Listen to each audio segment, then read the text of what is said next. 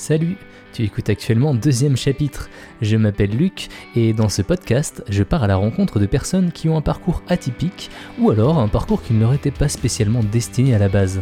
En bref, des personnes qui ont décidé de tout faire pour vivre une vie qui correspond à leurs valeurs. Alors je ne te le cache pas, je fais ce podcast pour discuter avec des gens inspirants et pour m'aider dans mon propre cheminement.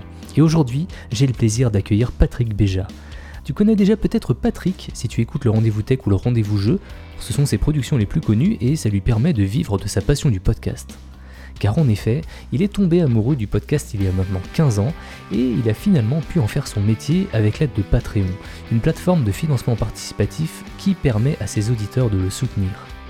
Pour en arriver là, on va d'abord retracer ensemble tout son parcours, ses études, sa période au Japon, sa carrière dans le cinéma puis chez Blizzard, et euh, on va aussi parler de ses débuts difficiles en tant que jeune papa. C'est un épisode bien chargé et j'ai adoré l'enregistrer. Mais je t'en dis pas plus, je te souhaite une bonne écoute et on se retrouve juste après la discussion. Alors aujourd'hui, je suis avec Patrick Béja. Euh, salut Patrick, tu vas bien? Salut, écoute, moi je suis très en forme, merci de m'inviter. eh ben de rien. Bah, merci beaucoup d'ailleurs d'avoir accepté mon invitation. Euh, moi je suis très heureux de t'accueillir dans ce podcast, et ce pour deux raisons. Euh, la première, c'est que tu animes certains podcasts que j'ai l'habitude d'écouter chaque semaine, euh, comme le rendez-vous tech, le rendez-vous, le rendez-vous jeu, pardon, et euh, plus récemment Super Laser Punch. D'ailleurs, me spoil pas, j'ai pas encore vu l'épisode 8 de WandaVision, je sais pas si tu l'as regardé encore. c'est, l'une des choses que, qui est la première priorité quand je me lève le vendredi. Alors, pas tout à fait parce que j'ai quand même du boulot, mais oui, je l'ai déjà regardé, je le fais à midi généralement en mangeant, et c'est l'un de mes pli- petit plaisir de la semaine. Ah, je te comprends, c'est aussi l'un des miens. et donc, tu, regardes, tu, tu, écoutes Super Laser Punch où on fait les débriefs de, de, de chaque semaine de l'épisode de la semaine. C'est, ça me fait plaisir. Ça bah, Je, je, trouve justement que ça, hum, c'est, cool parce qu'on regarde l'épisode et puis après, bah, on continue euh, le plaisir, euh, le péché mignon en écoutant l'épisode. Et, euh, c'est tout à fait le but. C'est plutôt pas mal. Euh, et sinon, la deuxième raison de mon invitation, c'est que tu es l'un des euh, pionniers du podcast euh, francophone. tu as commencé en 2006, si je dis pas de bêtises. Ouais. Tu es également l'un des seuls podcasteurs francophones qui gagne sa vie avec ses productions. Et en plus de ça, tu t'es expatrié au milieu d'une forêt en Finlande. et du coup, je te cache pas que j'avais vraiment envie de t'inviter pour qu'on retrace ensemble tout le chemin que tu as parcouru pour en arriver là. Oui, bah avec plaisir. Donc voilà, c'était la petite intro qui m'a permis de te présenter très succinctement. Est-ce qu'il y a quelque chose d'important que j'aurais pu oublier, que tu aimerais rajouter pour les auditeurs qui ne te connaissent pas? Euh, bah écoute, je couvre essentiellement dans mes podcasts hebdomadaires la tech et le, le jeu vidéo et c'est des sujets euh, qui sont un petit peu mes passions. Donc euh, c'est pour ça que je me suis lancé là-dedans et on comprend bien avec Super Laser Punch également que c'est les trucs qui me plaisent en fait. C'est l'occasion, le podcast pour moi c'est vraiment l'occasion de parler des trucs que j'aime. Ouais. Donc ouais, je parle de mes passions on va dire. Ok, bah c'est super. Bah, je te propose qu'on démarre. Et moi j'aime bien commencer par le commencement.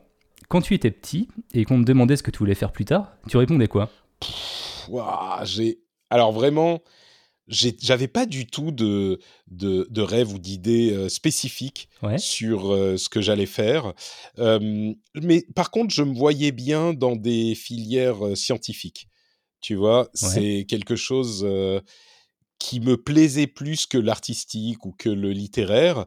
je pensais c'est pas que je me voyais bien, c'est que je me voyais naturellement y aller en fait, dans du, scientifique, du matheux, du physique, ce genre de choses, ou peut-être de l'informatique. Euh, et c'était un truc, peut-être qu'on y reviendra à un moment, c'était un truc qui me semblait euh, évident et, et, que je questionnais même pas. Je me disais c'est vers ça que je vais aller parce que c'est ce que j'aime sans vraiment y réfléchir. Mais je me disais pas, tu vois, je vais être astronaute, je vais être pompier.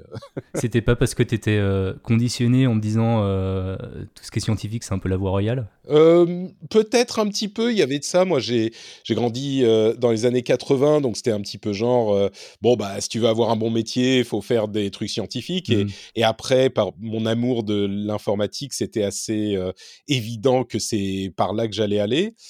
Mais Ouais, il y a peut-être un peu de ça, effectivement. Ouais. Ouais. Du coup, tu as fait quoi comme études Alors, j'ai fait des études d'informatique initialement euh, pour pas. Enfin, bon, on peut rentrer plus dans les détails si tu veux, mais l'année du bac, j'ai eu un accident assez grave, euh, un accident de la route assez grave.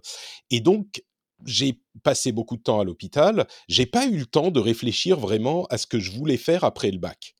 Et je savais même pas si j'allais avoir le bac. Et finalement, je l'ai eu. Et ça a été un petit peu la panique. merde, qu'est-ce que je vais faire? Et du coup, j'ai vite choisi un truc qui me semblait bien et correspondre à ce que je voulais et devais faire, entre guillemets, et c'était un DUT d'informatique. C'était un petit cycle de deux ans. Et donc, j'ai fait ce DUT euh, et j'ai pas du tout aimé mais du tout, du tout, du tout. C'est marrant parce que j'ai, pour l'instant, on a le même parcours. J'ai fait un, un DUT informatique et j'ai pas du tout aimé. Vas-y, continue, ça m'intéresse. bah, je suis curieux de savoir du coup pourquoi toi t'as pas aimé? Qu'est-ce qui fait que tu t'y inscris et que finalement ça t'a pas plu? Alors moi j'ai pas aimé parce qu'en fait on se retrouvait à faire du code toute la journée et euh, en fait c'est pas ça qui m'intéressait dans l'informatique. J'ai remarqué que c'était plus le matériel, plus le réseau. Euh, moi, c'était vraiment pour ça. J'avais l'impression de passer euh, mes journées à faire du code euh, et ça m'intéressait pas. C'est bah, un petit peu la même chose. Moi, je me suis rendu compte que le code, bah, c'est intéressant de le savoir, de savoir comment ça fonctionne pour en comprendre les, grands principes. Mais pour moi, rentrer dans le, la logique de l'ordinateur, pourquoi? Parce que les gens savent peut-être pas, mais quand tu es informaticien, quand tu codes, tu passes en, tout cas quand tu es un mauvais programmeur comme moi, tu passes deux heures à écrire ton code et euh, les huit suivantes à essayer de débugger, tu vois, et à comprendre ce qui marche pas. C'est beaucoup sur Google en fait. bon, moi à l'époque, il n'y avait pas Google. Hein. C'était au début des années 90. et, euh, et, donc, il n'y avait pas Google. Mais euh, du coup, c'était pas du tout, moi, ce qui me plaisait de rentrer dans la logique de l'ordinateur. Et donc, j'ai quand même fini mon DUT parce que je suis quelqu'un de sérieux. Ah, ben, pas moi, du coup. Mais, mais après, j'ai voulu faire autre chose. Et donc, comme j'aimais beaucoup le, le, les animés, les mangas, le Japon, les jeux vidéo japonais, bah, je me suis dit, je vais aller plus loin, je vais voir le japonais et la culture japonaise. Et donc, je me suis inscrit aux langues orientales. Je me suis dit, je vais faire ça un an, parce que entre le l'accident, l'informatique que j'ai détesté, maintenant je vais faire un truc cool pendant un an. Et au final, je me suis retrouvé à faire quatre ans d'études de japonais. Ah ouais, t'es parti euh, bien au-delà de ce que tu voulais faire à la base. Carrément, ouais. Et, même euh, plus, parce que au sortir de ça, je suis même allé vivre au Japon pendant plusieurs années. Donc, euh, je, me, suis bien immergé dans cette partie-là.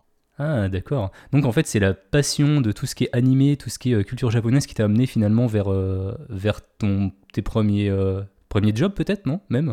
Euh, Non, pas vraiment, non. Enfin, d'une certaine manière, euh, j'ai fait un petit peu euh, pendant que je bossais, j'ai toujours eu des petits, pardon, pendant que j'étudiais, j'ai toujours eu des petits boulots. Et quand j'étais au, à l'université, je faisais aussi un petit peu de temps partiel et de petites missions d'intérim, de hotline et de comment dire, de, de département informatique dans des grosses boîtes mais après ça, quand je suis allé vivre au Japon, j'étais prof de français dans une école de conversation. Et bah, d'une certaine manière, oui, ça m'a amené mes premiers boulots, mais mmh. qui n'avaient rien à voir directement avec le Japon. Là, tu avais quel âge à peu près à, cette époque-là, quand tu es arrivé au Japon? Alors, quand je suis arrivé au Japon, je devais avoir 25 ans, quelque chose comme ça. Donc, euh, ouais, tu vois, euh, deux ans, 18-19 ans, et tu prends deux ans de DUT, et puis quatre ans d'études de japonais. Donc, mmh. euh, ouais, on est à peu près à 25 ans. Quand tu arrivé au Japon, tu te voyais rester longtemps ou c'était juste. Je me voyais rester un ou deux ans. Et t'es resté un petit peu plus finalement Je suis resté presque quatre, ouais. D'accord, ok. Je suis resté beaucoup plus longtemps. Pourquoi t'as décidé de partir?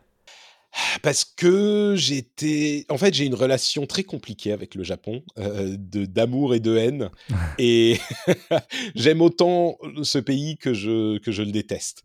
Euh, et je le déteste pas pour le pays lui-même, mais il y a beaucoup d'aspects de la culture et de la société japonaise qui sont euh, encore très problématiques, dont, dont on parle pas souvent ou qu'on minimise souvent. Enfin, je te dis ça, moi, c'était il y a 20 ans hein, que j'y ai vécu, donc ça se trouve, les choses ont beaucoup évolué depuis avec la mondialisation de, de tout.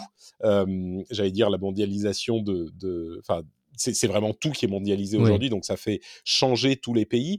Et peut-être que le Japon a beaucoup évolué, mais, mais à l'époque, en tout cas, il y avait de gros problèmes, des problèmes sur la position de la femme, mais pas que. Les Japonais sont vraiment contraints dans leur quotidien et, et engoncés par des conventions qui sont nécessaires pour que le pays évolue dans sa, son statu quo permanent. Mais c'est très très problématique pour les personnes. psychologiquement, c'est dur pour beaucoup beaucoup de gens. Il y a un peu une culture de la hiérarchie, de la soumission. Enfin, c'est très. Non, mais c'est même plus que ça. C'est plus que juste cet aspect-là. C'est un, un, enfermement psychologique au Japon qui est que, que, tout le monde subit. Et, et soit tu subis, soit tu craques, soit tu casses. Et, euh, et ça s'appliquait pas à moi. Moi, je suis étranger, j'étais étranger, donc euh, moi, j'avais un passe-droit, si tu veux. Mais, euh, mais pour les Japonais eux-mêmes, c'était difficile à voir et à. Enfin, la société est, est, difficile. Et il y a plein d'explications. Hein. On va pas rentrer dans le, le, pourquoi du comment de la société japonaise, mais il y a plein d'explications. Ils sont dans une situation, c'est une île qui est pleine de catastrophes naturelles. Ils ont mmh. besoin de se serrer les coudes, sinon, voilà, etc. Mais mais il n'empêche, le résultat est. Euh, et il y a plein de choses que j'adore au Japon. Hein. J'y suis retourné plein de fois. J'aimerais y retourner encore. Euh, mais bon, voilà. C'était. J'avais, j'avais un peu besoin d'autre chose après quatre ans sur place. Alors, t'avais quoi en tête?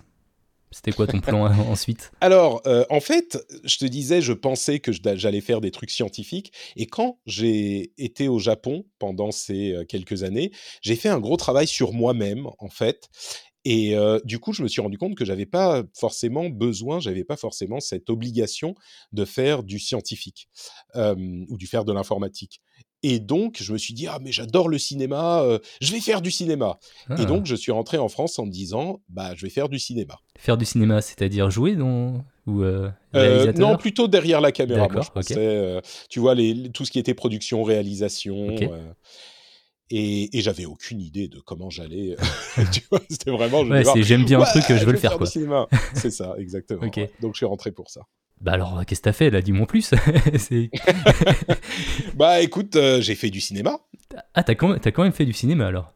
Ouais, ouais, ouais, ouais. J'ai, euh, alors, j'ai pas eu la carrière euh, incroyable au cinéma, hein, mais j'ai vraiment travaillé sur plusieurs films, des courts-métrages, des longs-métrages, des, téléfilms, euh, de la publicité aussi beaucoup.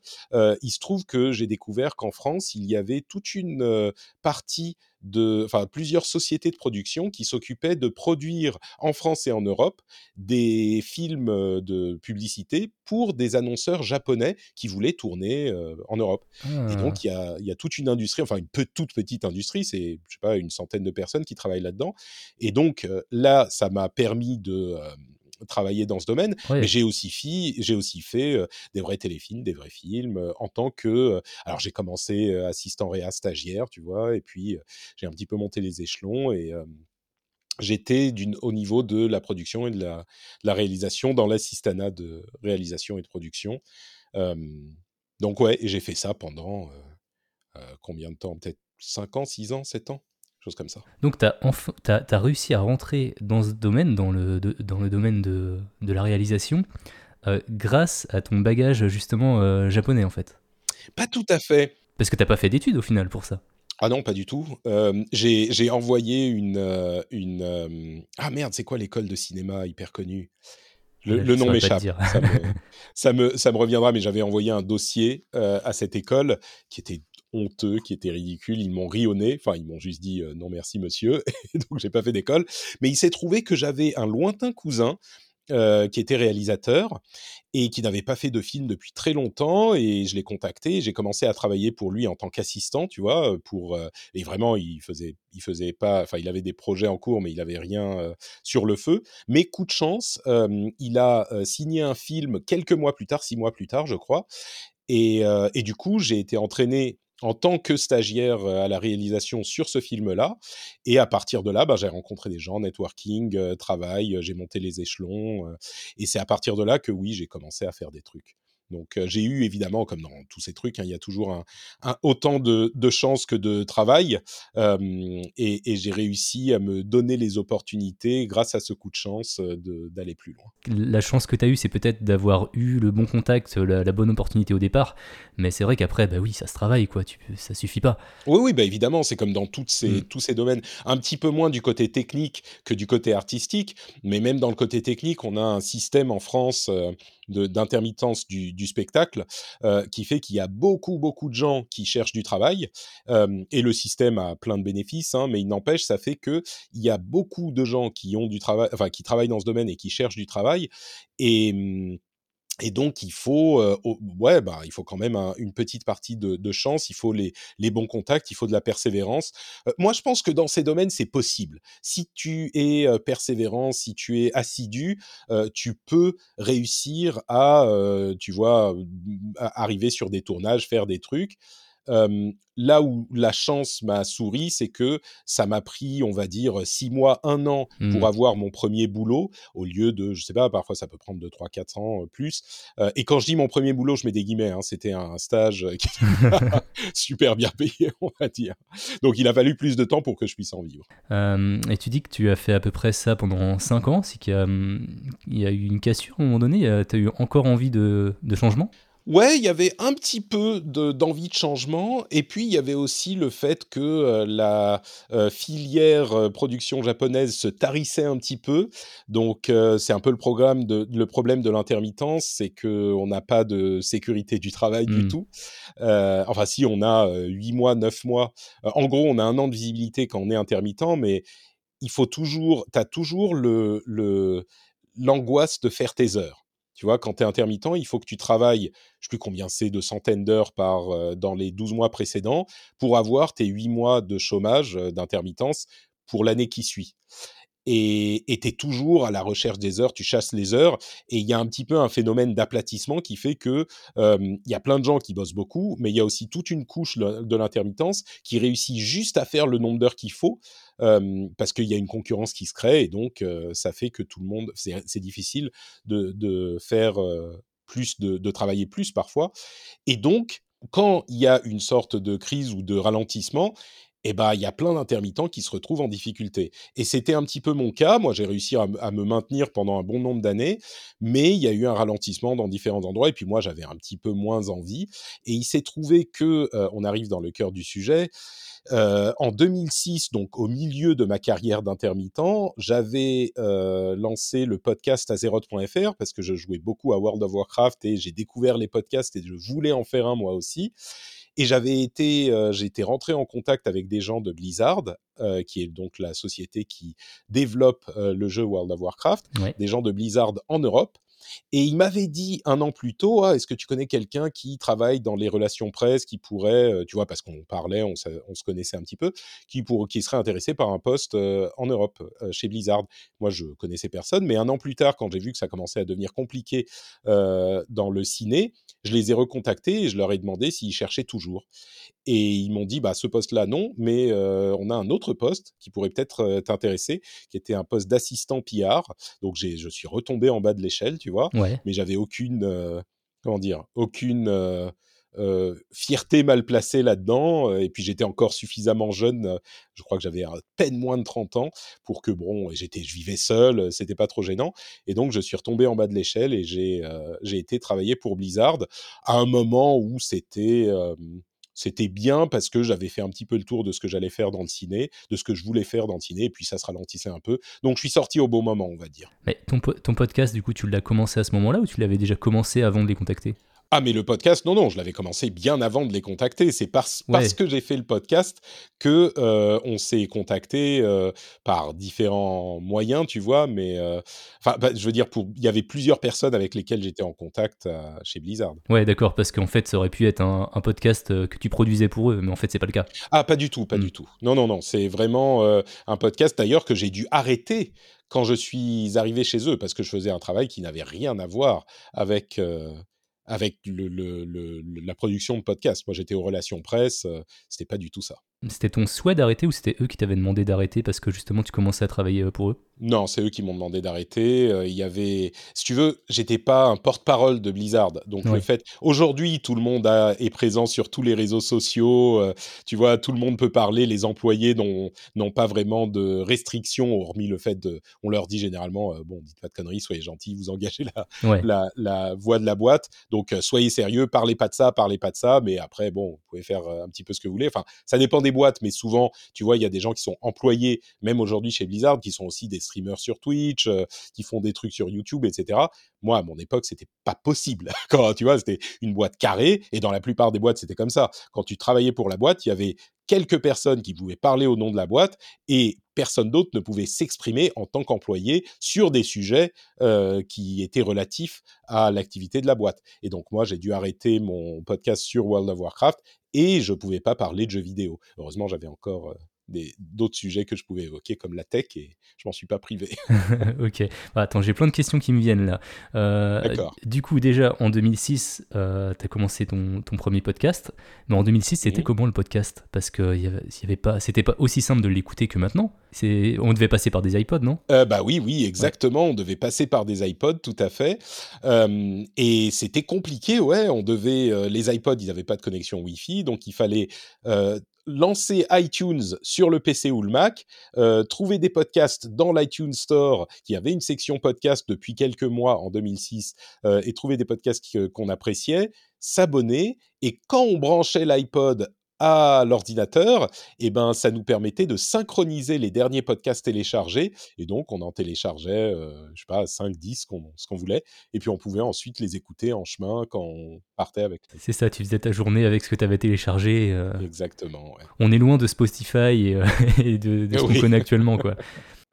Carrément, oui.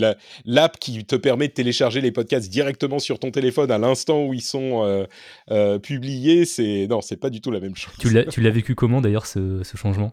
Ah bah c'était super cool parce que euh, c'est un, changement qui a donné l'accès au podcast à tout le monde alors qu'avant c'était hyper difficile d'écouter des podcasts. Là, c'était tout à coup devenu hyper facile de, s'abonner et d'écouter des podcasts. tu l'as senti, euh, as senti un gros pic dans tes audiences ou une sorte de, euh, ou alors c'était plus une montée progressive de gens qui commençaient à arriver? Alors tu sais les podcasts, ça a été très progressif tout le temps, mais les podcasts c'est pas YouTube. Hein. On n'a pas, enfin tu le sais, mais les audiences maintenant on commence à avoir des chiffres euh, depuis quelques années, mais avant c'était très difficile. Alors j'utilisais des outils qui me permettaient d'avoir des audiences, mais j'avais pas les yeux rivés sur les chiffres parce que les chiffres on n'en avait pas trop trop. Donc euh, j'ai jamais vraiment fait très attention à, ça et euh, les audiences n'ont jamais explosé. Ça a été progressif et régulier et ininterrompu, je dirais. Ça a mmh. toujours pris. Euh, euh, ça, ça, a continué à augmenter depuis 15 ans que je fais du podcast. T'as arrêté Azeroth euh, à quel moment? Bah 2009, quand je suis arrivé chez Blizzard, euh, il y avait, je crois, une dernière BlizzCon, qui est le grand, la grande convention de Blizzard euh, pour tous ses fans et tous ses jeux. Il y avait une BlizzCon, j'y suis allé et j'ai fait un, quelques épisodes d'au revoir là-bas, je crois, hein, c'était à peu près comme ça. Et puis après, j'ai dû arrêter et j'ai commencé à bosser chez eux. Ok. D'ailleurs, j'ai pas cherché sur Internet, on peut encore les écouter ces épisodes ou pas? Ah bien sûr, azeroth.fr. Ah, euh, ils sont tous disponibles normalement.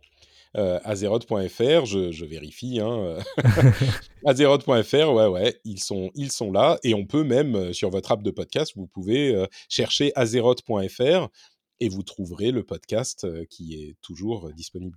tu, tu, me met un doute tout à coup, je vais vérifier tout de suite sur mon téléphone, puisque aujourd'hui les jeunes ne savent pas la chance qu'ils ont. On peut, euh, on peut s'abonner directement sur le téléphone directement, euh, tout trouver. Et on peut mettre des commentaires encore du coup sur Apple Podcast, sur azeroth.fr et euh, demander le retour en fait de, Patrick. mais vous pouvez, et certains le font régulièrement, figure-toi. Tout à fait. c'est vrai qu'il y aurait sûrement beaucoup de choses à dire, hein, parce que World of Warcraft, ça a quand même vachement changé en, depuis, euh, depuis cette époque. Hein. Oui, oui, c'est sûr. On pourrait tout à fait. Moi, j'ai plus trop le temps et j'ai plus trop le temps de jouer à World of Warcraft aujourd'hui, euh, assez régulièrement, mais on pourrait tout à fait faire euh, un, continuer le podcast et il y en a même qui continuent des podcasts sur World of Warcraft. Il en existe encore, peut-être pas en français, mais certainement en anglais. Hmm. Et alors en 2009, tu avais, euh, d'autres idées de podcasts Enfin, je veux dire, euh, tu avais déjà lancé euh, d'autres podcasts avant de t'arrêter? Ou alors c'était coupé en net, fallait retrouver des nouvelles idées, tu avais envie de continuer le, le sujet? Ou, comment, ça, comment ça se passait dans ta tête? Bah, En fait, j'ai lancé plein de podcasts assez vite. quand j'ai lancé Azeroth.fr, je suis vraiment tombé amoureux du média podcast, c'est ce que je dis souvent. J'ai vraiment adoré le, le, format. et du coup, j'avais Azeroth.fr d'une part, mais j'ai aussi lancé d'autres émissions, notamment en anglais. Et en 2009, j'avais déjà lancé en début d'année le rendez-vous tech, qui existe encore, qui s'est jamais interrompu. Donc, qui a, bah, c'était 2009, on a 12 ans de rendez-vous tech. et j'avais effectivement cette émission qui était bien lancée à ce moment-là et d'autres qui étaient à côté de ça. Ouais, 12 ans, ouais, je savais pas que le rendez-vous tech était aussi était, était, arrivé dès le départ en fait quasiment. Ouais, ouais, bah enfin pour moi à l'époque, moi à l'époque j'avais eu l'impression de faire Azeroth.fr très très longtemps avant de lancer le rendez-vous tech, tu vois, j'étais. oui, c'est vrai j'avais ça faisait trois ans que je faisais le podcast, mais oui, enfin un petit peu moins, deux ans et demi, on va dire. Mais oui, oui, c'est un vénérable podcast. Dans le monde des podcasts, il y en a peu qui, qui ont cet âge-là. Mmh. Ton travail chez Blizzard, c'est un peu ton dernier travail conventionnel, on va dire, ton dernier job conventionnel? J'irais même jusqu'à dire que, euh, selon certaines interprétations, c'est le, le, premier et le dernier conventionnel. Oui, c'est vrai, c'est vrai qu'on y réfléchit. Ça s'est arrêté à quel moment? Bah, ça s'est arrêté en 2014. Euh, donc j'ai travaillé 5 ans presque jour pour jour chez Blizzard. Et mmh, ce qui s'est passé, c'est que j'ai j'ai jamais arrêté donc de faire des podcasts, comme tu l'as compris.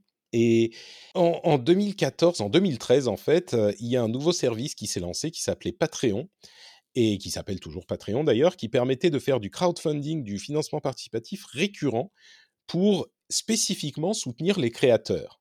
Et c'était prévu à la base pour les gens qui faisaient de la musique ou des choses sur YouTube, ce genre de choses. Et les podcasteurs s'en sont euh, très vite saisis aux États-Unis.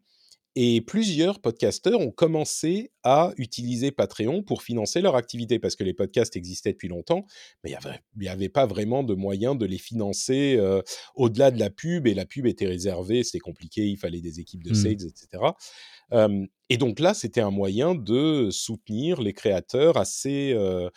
bah, c'était tout clé en main, quoi. Ils avaient le système pour faire en sorte que tu puisses demander à tes auditeurs s'ils voulaient te soutenir de le faire.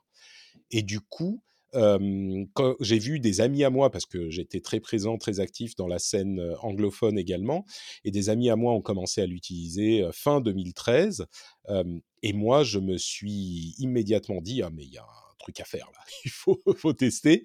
Et donc euh, très vite, en février je crois, ou mars 2014, j'ai lancé un, euh, une campagne sur Patreon pour soutenir le rendez-vous tech. Et euh, c'était une campagne modeste qui permettait de mettre du beurre dans les épinards, mais pas d'en vivre. et, et, elle a trouvé le succès très très vite. Et du coup, je me suis dit, on en a parlé avec ma femme, je me suis dit, ben, on va essayer de, on va essayer de faire ça plus sérieusement. Et comme en plus je commençais à avoir fait un petit peu le tour de ce que j'allais faire chez Blizzard, bah, je me suis dit je vais essayer. Et donc j'ai donné ma j'ai bien préparé, j'ai beaucoup réfléchi. Et en août, je crois, 2014, j'ai donné ma démission à Blizzard et j'ai annoncé à la communauté après ça que je voulais vivre du podcast et de mon activité en ligne.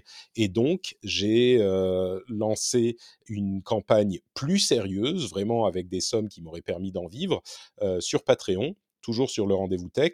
Et là encore, euh, au bout de quelques semaines, j'ai réussi à atteindre mes objectifs. Et donc, ça m'a donné une stabilité suffisante pour que je puisse en vivre. Et donc, le pari était, était réussi. Quoi.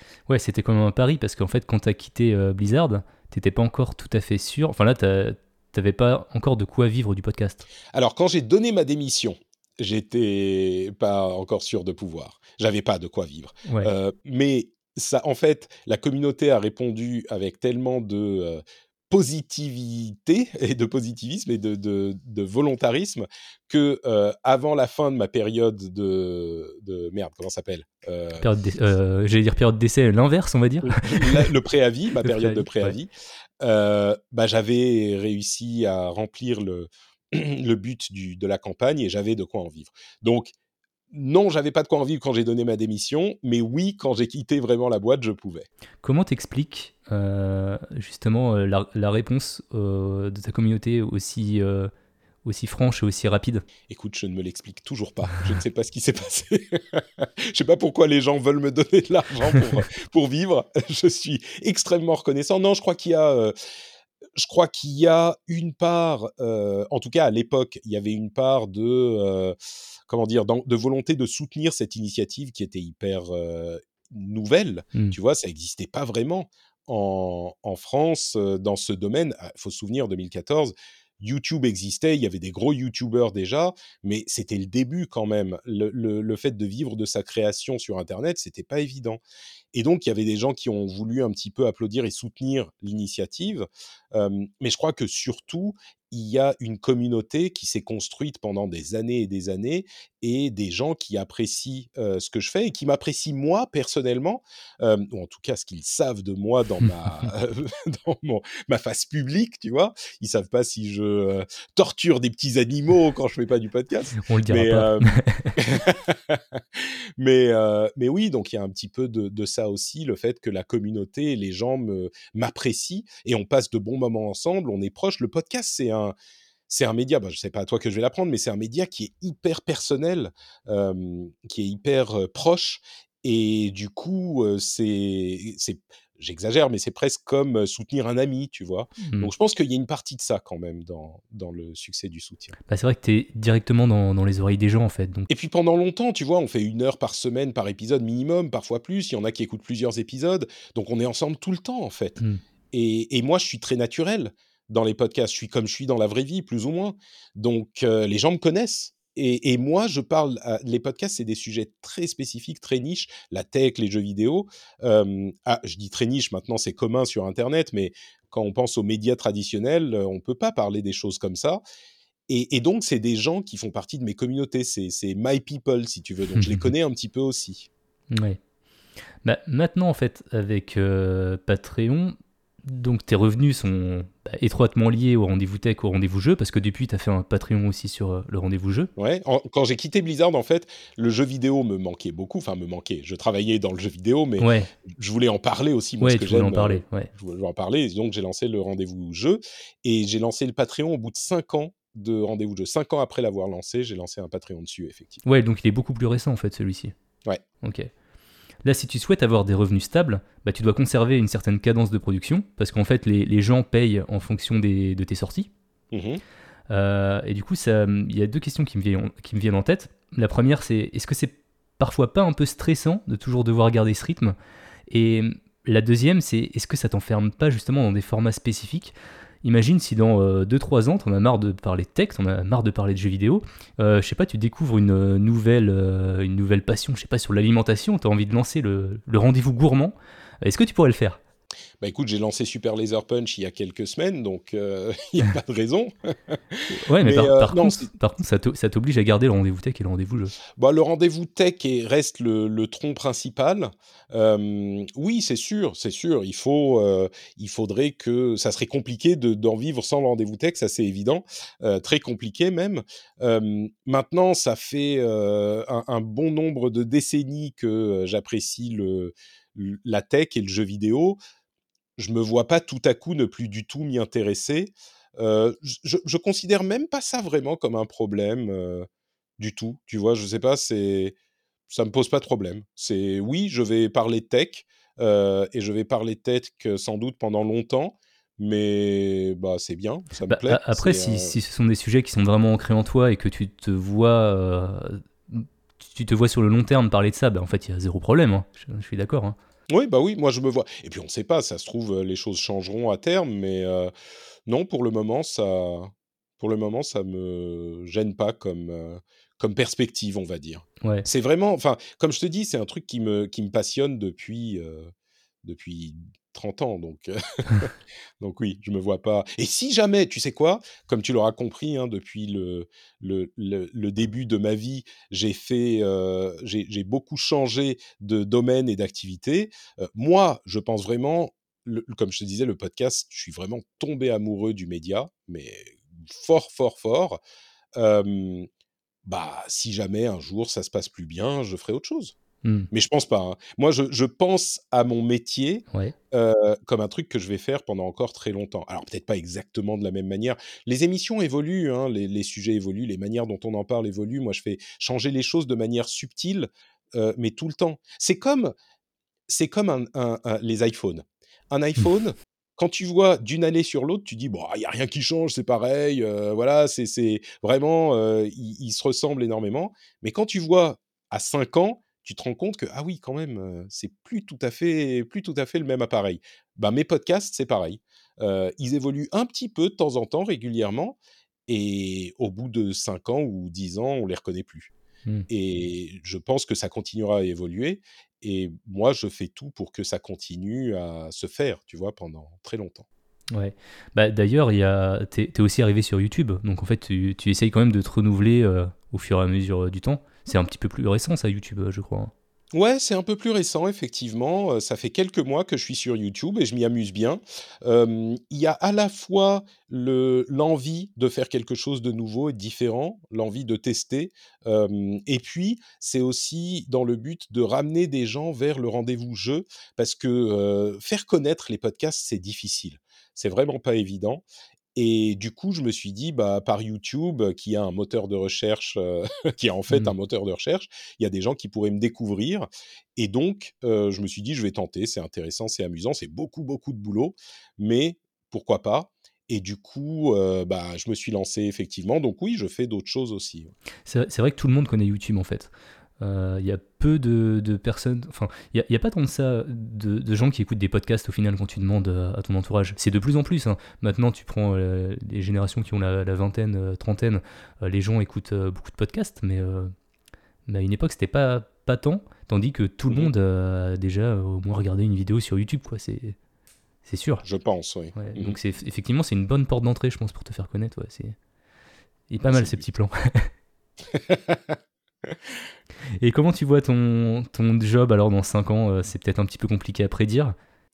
Bah écoute, oui, c'est un peu difficile, mais euh, je pense que ça sera à peu près, euh, à peu près la même chose. plus ou moins, moi je continue à faire des podcasts, je continue. Comme je parle d'actu, mon, mon, boulot suit l'actu et peut-être que je ferai un petit peu plus de YouTube, des podcasts différents, peut-être que je ne sais pas, mais je, je, me vois toujours travailler dans le podcast et, créer des podcasts. Peut-être que ce qui pourrait potentiellement changer dans cinq ans, si je réussis à avoir plus de, revenus dans la boîte, c'est que je pourrais engager quelqu'un à temps plein pour produire. Aujourd'hui, j'ai une freelance qui m'aide beaucoup pour la production, le montage, la publication mais peut-être que je pourrais avoir quelqu'un qui est à plein temps et qui du coup peut vraiment me décharger de tous les éléments que pas que j'aime pas, mais enfin si, que, qui me plaisent moins mmh. dans le, le, travail, et du coup me concentrer sur la création des émissions, ça serait possible. J'aimerais bien, mais Ouais, c'est marrant. Euh, moi, c'est euh, la partie technique aussi que j'adore moi dans le podcast. C'est la, partie montage, la partie, euh, enfin, petit et toutes, toutes ces petits bidouillages de son que j'adore aussi. Ben, c'est sympa. Hein moi, j'aime bien, j'aime bien aussi, mais je préfère d'autres choses. Mmh. Et puis tu sais, c'est pas que le montage. Euh, moi, mon montage est très simple, mais c'est pas que ça. Il y a aussi euh, tout ce qui est la publication, qui prend du temps mmh. mine de rien, le booking des invités, parce que moi j'ai des panels, donc j'ai des invités différents tout le temps. Il y a euh, la promotion sur les réseaux sociaux. Il y a toute une partie administrative que j'adore pas. Enfin, mmh. tu vois, c'est vraiment, je veux dire, c'est un métier, c'est une société. c'est pas juste Patrick qui parle dans le micro et par magie tout se fait. Il y a vraiment toute une partie boulot que les gens voient un peu moins. Oui, bah c'est vrai qu'une une boîte, ça tourne pas tout seul. Et, euh, et même moi, à mon niveau, je le sens. Euh, c'est vrai que euh, quand je sors un épisode, il faut que je le publie sur Instagram, il faut que ce soit sur Facebook. donc y on fait pas que du podcast, en fait. Ah bah oui, complètement. Et d'autant plus quand c'est ton métier à temps plein. Il y a quelque chose dont on n'a pas parlé, c'est que depuis quelques années, là, tu es parti en Finlande. Ouais. Déjà, pourquoi ce choix? Ma femme est finlandaise. Ah bon, bah, ça explique déjà pas mal de choses. ouais, exactement. Donc on s'est dit bah, qu'on allait, euh, allait vivre chez elle. On a vécu en France pendant longtemps et puis là on s'est dit qu'on allait vivre chez elle. Donc vers 2016 on s'est expatrié. D'accord, c'est prévu pour du long terme? A priori, oui, ça fait déjà quelques années. Et puis, notre fils, qui a trois ans maintenant, s'habitue bien à sa vie ici, à la campagne, au milieu de la forêt. Et puis, on en attend un, on attend un deuxième enfant, là, dans quelques semaines.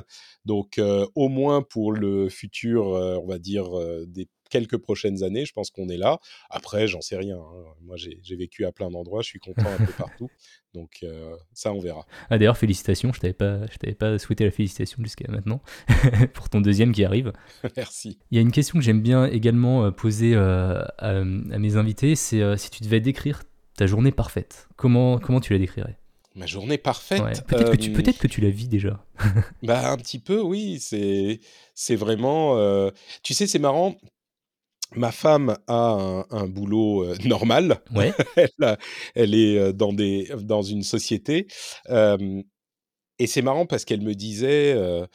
Le, le week-end, quand c'est la fin du dimanche, elle est un peu. bon, maintenant, elle est en congé maternité, donc c'est un peu différent, mais elle me disait Ouais, bon, c'est le boulot demain, fais chier un peu, tu vois. Et, et je me rends compte que moi, bah, c'est pas du tout fait chier, hein, au contraire. Moi, je suis content de, de me lever le lundi, tu vois, je fais des trucs cool, je suis dans mon bureau tout seul, tranquillou, à préparer des émissions sur les jeux vidéo, sur la tech. Alors ma journée normale, bah, c'est le petit qui me réveille. Ah, alors, attention, si c'est la journée idéale. Ah oui, là on parle de la journée idéale. la journée idéale, je peux dormir sans être réveillé par le petit qui doit être amené à la crèche. Donc déjà, on est en vacances, mais le petit, lui, je sais pas, il est chez ses grands-parents, tu vois, un truc du genre. La journée idéale, elle est sans le petit en fait. c'est ça, exactement. Et eh, on parle d'une journée, hein. Après, il faut bah qu'il vienne, bien sûr. Bien sûr, bien sûr. Et puis, non, je regarde des. J'ai un peu plus de temps pour jouer aux jeux vidéo. Là, j'en parle beaucoup, mais j'ai peu de temps pour y jouer parce que je fais tellement de choses et puis il y a le petit et tout ça. Mais non, je, je, je, vis un petit peu mes journées idéales. Enfin, je sais pas, c'est des journées idéales de boulot ou pas de boulot, mais même pour moi, c'est compliqué de juger qu'est-ce qui est une journée de boulot et qu'est-ce qui est une journée de pas, de pas boulot. Parce que si tu me dis qu'est-ce que tu voudrais faire aujourd'hui, bah en fait, la moitié des trucs que je voudrais faire, c'est des trucs que je fais déjà pour le boulot. Donc du coup, est-ce que ce que je fais, ça devient du boulot de toute façon? Euh, Je sais pas, c'est compliqué. C'est compliqué, mais en fait, c'est plutôt, c'est plutôt bien justement de, penser comme ça. Si pour toi, dans ta journée idéale, justement, il y a ton travail, bah, banco, quoi, c'est cool. Ah bah bien sûr. ah oui, non, mais carrément, évidemment. Oui. Et puis c'est vrai, ce que t'as pas dit aussi, c'est que euh, dans le, dans le rendez-vous tech, dans le rendez-vous jeu, et ben tu, as des personnes avec toi et en fait c'est des tu, tu, parles avec des amis aussi, tu vois, tu et, ça je comprends aussi que ça fasse partie de ta journée idéale. Ouais, c'est euh, vrai que c'est des gens euh, que j'aime bien, des gens sympas qui qui comment dire qui sont des gens que j'apprécie et on est dans une ambiance conversationnelle et peut-être que ça aide à l'isolation, tu vois, ça aide à simplifier l'isolation à la fois pour la pandémie et mmh. pour le fait que je sois vraiment au milieu de la forêt en Finlande, parce que moi j'interagis avec des gens sur Internet tout le temps. Quoi. Mmh. Et la paternité, du coup, tu, tu disais que ça, avait, ça t'avait ça t'empêchait un petit peu de jouer autant que, enfin, autant que tu aimerais. ça a changé beaucoup de choses d'autres, j'imagine? Ah bah oui, avoir un enfant, effectivement, c'était c'était une épreuve hein, pour nous. Je crois que j'en parle de temps en temps. on n'est pas né pour être parent, en fait je, alors, je suis hyper heureux aujourd'hui et mon fils est adorable et tout ça, mais les premiers mois en particulier, c'était très, très, très dur. Personne ne te prévient à quel point c'est difficile euh, d'avoir un petit bébé, un tout petit bébé. c'est toujours ah ouais bon c'est un peu dur mais mais quand même c'est que du bonheur hein, que du bonheur ça me donne envie de mettre des baffes aux gens c'est parce qu'en fait je, pense qu'on est on doit être programmé pour oublier euh, les, trucs qu'on vit. Ouais, ça dépend des gens. Hein. Moi, je, je, veux dire que j'oublie pas. J'oublie suffisamment pour en faire un deuxième, tu vois. Donc, quand même, il y a quelque chose quelque part. Mais, euh, mais je sais pas, c'était un concours de circonstances. Lui était particulièrement difficile quand il est né. Et, et, encore aujourd'hui, il, il, a sa bonne volonté, tu vois. Euh, nous, on était, je crois, pas prévenus, pas prêts. On n'est jamais prêts, mais nous, on était particulièrement pas prêts. Et puis, pas fait pour ça non plus. Donc, euh, c'était très très dur. Donc ce que ça a changé, c'est ça. Et, tu dis, les gens oublient. Quand je parle de ça, à chaque fois que j'en parle, il y a des gens qui me contactent pour me dire ah mais Patrick, personne ne le dit jamais, mais moi j'ai vécu la même chose, c'était hyper dur. Et je suis sûr qu'il y a des gens, tu sais, il y a des gens pour qui ça va. C'est toujours dur d'avoir un enfant. C'est toujours difficile, c'est une épreuve, etc. Mais il y a des gens pour qui? Pour différentes raisons. Soit les enfants sont plus faciles, soit ils sont plus faits pour ça, soit tout en même temps. Ils disent ah ouais oui, euh, ah c'est un petit peu difficile hein, quand ils pleurent euh, et qu'il faut changer les couches. Euh, mais bon quand même c'est sympa. Hein. Eh ben on n'a pas vécu la même chose. Tu vois ces gens-là qui disent ah bah ouais c'est un peu difficile mais bon quand même non non, non c'est bon très bien bravo tant mieux pour toi mais on n'a pas vécu la même chose. Et je peux te garantir qu'il y a énormément de gens et je leur parle tout le temps. Il y a énormément de gens pour qui c'est pas juste ah oui, c'est un peu difficile, mais c'est un peu sympa. Non, c'est une torture, c'est une horreur, et les premiers mois, c'est ils en ressortent meurtris à vie. Alors oui, après, les choses changent, ils apprennent à marcher, ils apprennent à parler, ils deviennent des, personnes adorables, et tu les aimes plus que tout, et évidemment, c'est le cas, mais il faut admettre aussi que pour certaines personnes, bah, c'est très très difficile. Et ça, ça m'a, ça m'a vraiment marqué. Maintenant, ça va, mais euh, à l'époque, euh, je faisait pas le fier. Ah, moi, je te rejoins à 100%. Je suis papa d'une petite fille de 3 ans et demi aussi. Et bah, c'était pas, ça, ça n'a jamais été très simple. Mais là, c'est, je trouve que c'est même encore un peu plus dur maintenant, maintenant qu'elle va aller à l'école. Tu sens qu'elle intériorise beaucoup en journée, et du coup, nous, on prend mmh. tout le soir. Eh ben, tu vois, nous, c'est un petit peu pareil. Ouais. Sauf que, t'imagines, le on prend tout le soir, sauf que c'était pareil tout le temps. Depuis qu'il était né, avec une voix qui porte énormément, une détestation du sommeil qui est pas juste oh, bah, le petit il veut pas dormir hein». il hurlait pendant des heures pas des heures mais très longtemps à chaque fois qu'il devait dormir et comme il y a quand ils sont tout petits des, des... Enfin, bref je vais pas te refaire tout le film et ouais, non, c'était c'était très dur. Et, c'est marrant parce que on verra comment ça se passe avec le deuxième. Ça se trouve, ça sera aussi terrible, mais mais je pense vraiment que lui était particulier. Et il y a des gens qui me disent ah bah ouais quand même à deux ans, à trois ans, oui c'est relou les terrible twos comme on dit en mmh. anglais, ou les, le three-nager ou c'est tu vois des, des moments compliqués. Mais, mais pour nous, oui, il est comme ça, il dit non, il veut pas, il tape des pieds, etc. Mais ça n'a rien à voir avec ce que c'était à l'époque le, la difficulté n'a rien à voir. Nous, on était en mode euh, hardcore, euh, hyper euh, difficile, level insane, tu vois, dans le jeu vidéo de la parentalité. on a commencé le Dark Souls de la parentalité tout de suite. Et donc, même si c'est vrai que c'est il y a des et là, tu, tu, lances un New Game Plus maintenant. et ouais, un petit peu. J'espère qu'on aura les bonus, tu vois. On va garder les bonus de notre partie précédente. Et même s'il y a des choses qui sont difficiles aujourd'hui quand il a 3 ans, euh, pour nous, c'est infiniment plus facile. Mmh. Infiniment plus facile qu'à l'époque. Et, tout ce que tu dis, je le reconnais complètement, mais euh, ça n'a rien à voir avec ce que c'était. C'est pour ça que je rigole un petit, un petit peu quand les gens me disent Ah, bah oui, quand même, ils sont, c'était difficile quand il était petit. Hein, ouais, non, vous n'avez pas les. Et tu les reconnais, tu sais, c'est vraiment. Il y a les, tu sais, il y a les gens qui sont vraiment tombés fous amoureux dans leur vie qui ont trouvé l'amour de leur vie et tu sais ce que c'est l'amour. Et tu sais, tu, vois les gens qui sont mariés heureux, je sais pas quelle est ta situation, mais les gens qui sont mariés heureux avec l'amour de leur vie, tu, on se reconnaît, on se parle, on se regarde et on sait que les autres connaissent ça. Quand on parle des enfants difficiles, pareil. Tu parles à quelqu'un et il y a les gens qui croient savoir et les gens qui savent. Et les gens qui savent, tu les reconnais tout de suite. Le petit regard là. c'est ça, exactement. Et alors comment tu as, réussi justement à concilier euh, la parentalité euh, super difficile à ses débuts et avec euh, bah, tes podcasts que tu devais toujours faire tourner? Ouais, c'était dur. c'était très difficile, je sais pas.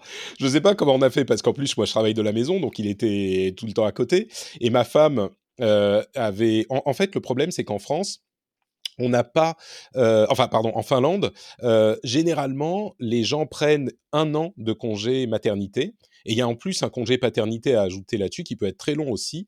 Et donc, euh, les gens le prennent souvent, ce qui fait qu'il n'y a pas d'infrastructure pour garder les enfants euh, euh, comme en France. C'est-à-dire que si tu cherches une place de crèche à trois mois, les gens vont trironner. C'est à partir de mmh. neuf mois minimum. Sauf que ma femme, qui à l'époque bossait pour une boîte française, a ah eu bah trois mois de congé maternité. Et donc, on a dû, pendant les cinq mois suivants, jongler le bébé et le boulot où on bossait tous les deux. Je sais pas si tu imagines ce que c'est un enfant, enfin oui, tu imagines très bien ce que c'est qu'un enfant de cet âge euh, qui est là pendant toute la journée, pendant que tu bosses à la maison, euh, c'est pas facile. Et donc, euh, comment on a jonglé, je sais même pas. Je sais pas. Là, ça va être plus facile parce que ma femme étant dans le système finlandais maintenant, hmm. elle aura son année de congé maternité, donc ça sera un petit peu plus simple. Même si bon, on en aura deux au lieu d'un, donc euh, voilà. Mais euh, je pense, j'espère que ça sera plus facile. Mais oui, c'était, enfin, je sais pas. Et j'ai réussi à ne pas interrompre euh, ce que je faisais du tout. Je crois que j'ai pas raté un seul podcast, peut-être un ou deux pendant la, période de congé paternel, paternité, mais j'ai pas interrompu. Donc, euh, et pourtant, j'étais très présent avec le petit, évidemment. On bah partage tout à 50-50. Quoi. Et pour le prochain qui arrive, tu, vas, tu comptes euh, continuer ou alors tu vas, il va y avoir une petite interruption dans, tes podcasts? Alors, il y aura les podcasts qui vont continuer, bien sûr. Moi, je vais prendre un petit, un petit congé paternité de quelques semaines. mais j'ai demandé à des amis de se charger des, de la production d'une partie des émissions. Donc, il y aura quand même des émissions. bah, c'est nécessaire parce que sinon, moi, je suis pas payé. Donc, c'est un et à côté de ça, j'ai des gens à rémunérer aussi parce que j'ai plusieurs personnes qui bossent sur différents domaines en freelance de la, de la production. Et, mais oui, donc je vais prendre un petit congé paternité de quelques semaines quand même, bien sûr. et, en plus de ça, je, je, dis un congé paternité de quelques semaines, mais comme je le disais, le petit était à la maison et là, je, je bosse de la maison. Donc, c'est comme quand je te dis la frontière entre boulot et loisir est floue. Euh, congé paternité, oui, il y a un moment, je vais bosser à 10% pour faire quelques publications, ce genre de choses. Mais, euh, mais même après, quand je me remettrai à bosser, ben, euh, le deuxième, il sera toute la journée en, dans la pièce d'à côté avec ma femme. Donc c'est quand même, c'est un congé qui est, ça sera plus 10% de boulot, mais ça sera pas 100% non plus, je pense. Oui, et puis tu seras jamais bien loin, même après, quoi. Enfin, bah oui. C'est pas comme si tu avais une heure, je sais pas, tu avais une, une, heure de métro pour aller au travail. Exactement, bah ouais. Hmm. Mais bon, à un moment, ils, iront tous les deux à la, à la crèche.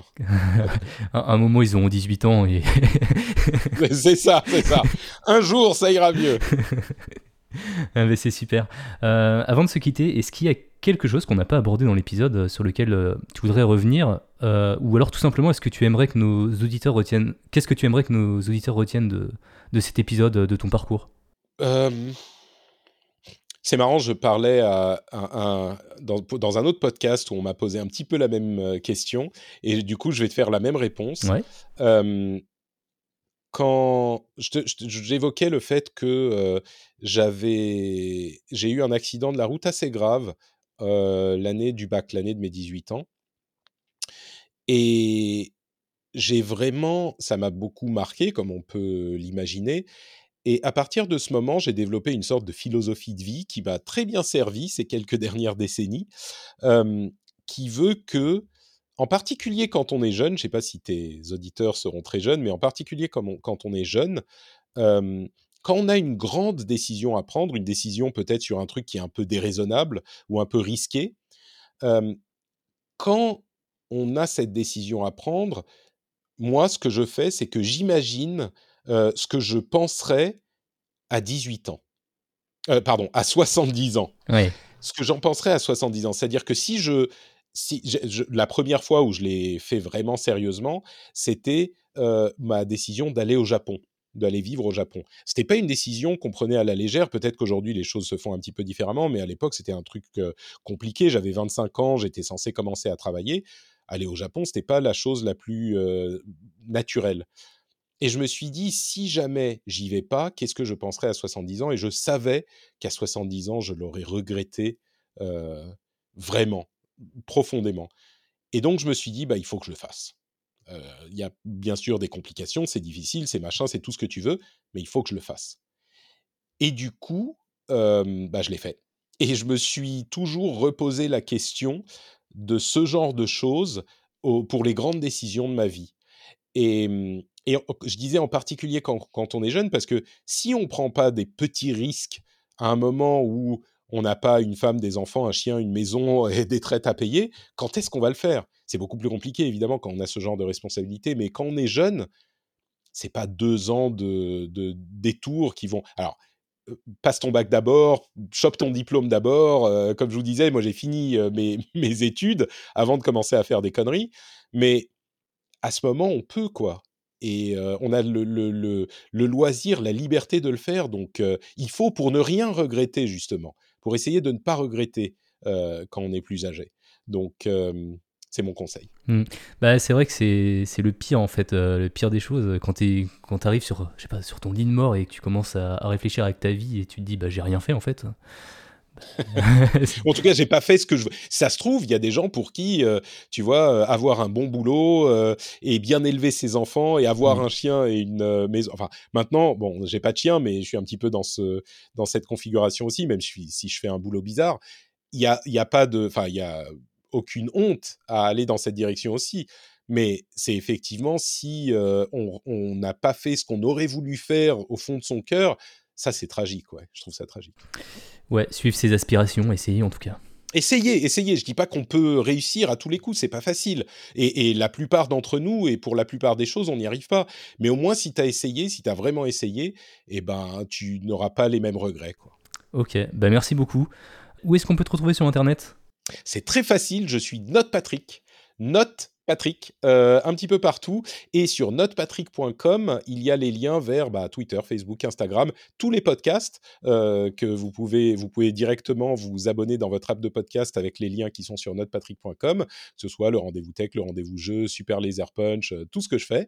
Et il y a même une newsletter à laquelle on peut s'abonner là-bas. Et donc, c'est notre Patrick partout, tout simplement. Et n'oubliez pas le petit commentaire pour demander le retour d'Azeroth.fr. C'est important.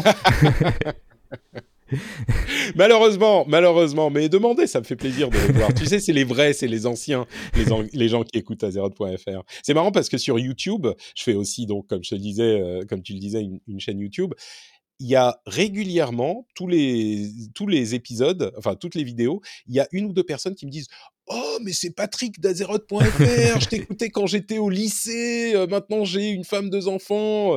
Et, c'est marrant parce qu'il y a des gens qui m'ont pas du tout suivi dans les podcasts et qui me retrouvent sur euh, YouTube, c'est très drôle. Ah bah oui, clairement, c'est les gars sûrs du début, quoi. exactement, exactement, c'est mes gars sûrs et mes filles sûres. je te remercie beaucoup en tout cas d'avoir pris le, le temps en fait de de participer à deuxième chapitre. Ça m'a fait très plaisir, c'était super intéressant. C'est moi. Et puis bah, je te dis à très bientôt. À la prochaine. Salut. Ciao. Merci d'avoir écouté cet épisode jusqu'au bout, j'espère que cette discussion t'a plu. Encore un grand merci à Patrick pour avoir accepté de prendre le temps pour raconter son parcours à mon micro. Euh, je te cache pas que Patrick était dans ma shortlist d'invités avant même que je sorte le premier épisode, euh, car on partage la même passion du podcast et on a la même envie d'en vivre. Et comme il a atteint cet objectif, bah, j'avais très envie de lui parler. Pour ma part, même si ça fait plus de deux ans que je fais du podcast, eh ben j'en suis encore au tout début de cette réflexion euh, sur la façon de professionnaliser la passion. De toute façon, comme tu as pu le voir avec Patrick, bah, c'est pas venu du jour au lendemain. Et même si moi aussi j'ai mis en place un financement participatif sur Tipeee, bah, je pense que la façon qui me correspond le plus, c'est d'aider d'autres personnes ou des entreprises à lancer leur propre podcast, en proposant par exemple mes compétences autour de la prise de son, euh, du montage ou de la post-prod. D'ailleurs, si tu veux me suivre dans ces aventures, tu peux t'abonner à ma newsletter dans laquelle j'en parle bien plus longuement. Euh, le lien est dans la description. Et pour ce qui est du financement participatif, j'en profite d'ailleurs pour remercier ceux qui me soutiennent sur Tipeee. Euh, j'ai quelques soutiens récurrents et en plus de ça, j'ai souvent des personnes qui décident de donner des pourboires de temps à autre comme ça. Euh, et même si ça ne me permet pas d'en vivre, ben ça m'aide petit à petit à m'équiper pour vous proposer des épisodes de plus en plus qualitatifs. Et c'est vraiment important pour moi. Euh, si toi aussi tu veux participer, n'hésite pas, c'est à partir d'un euro et il y a des contreparties sympas. je suis d'ailleurs en train de voir pour sortir les épisodes de Minimali et deuxième chapitre à l'avance sur Tipeee. et pour ceux qui ne peuvent pas participer financièrement mais qui aimeraient bien m'aider d'une autre manière, eh bien il suffit de mettre des super notes et des commentaires sur Apple Podcast ou Podcast Addict. Ça aide énormément pour le référencement. Voilà, je crois que j'ai tout dit. Euh, de toute façon, tous les liens sont dans la description de l'épisode. Je te remercie encore une fois et je te dis à très bientôt. Salut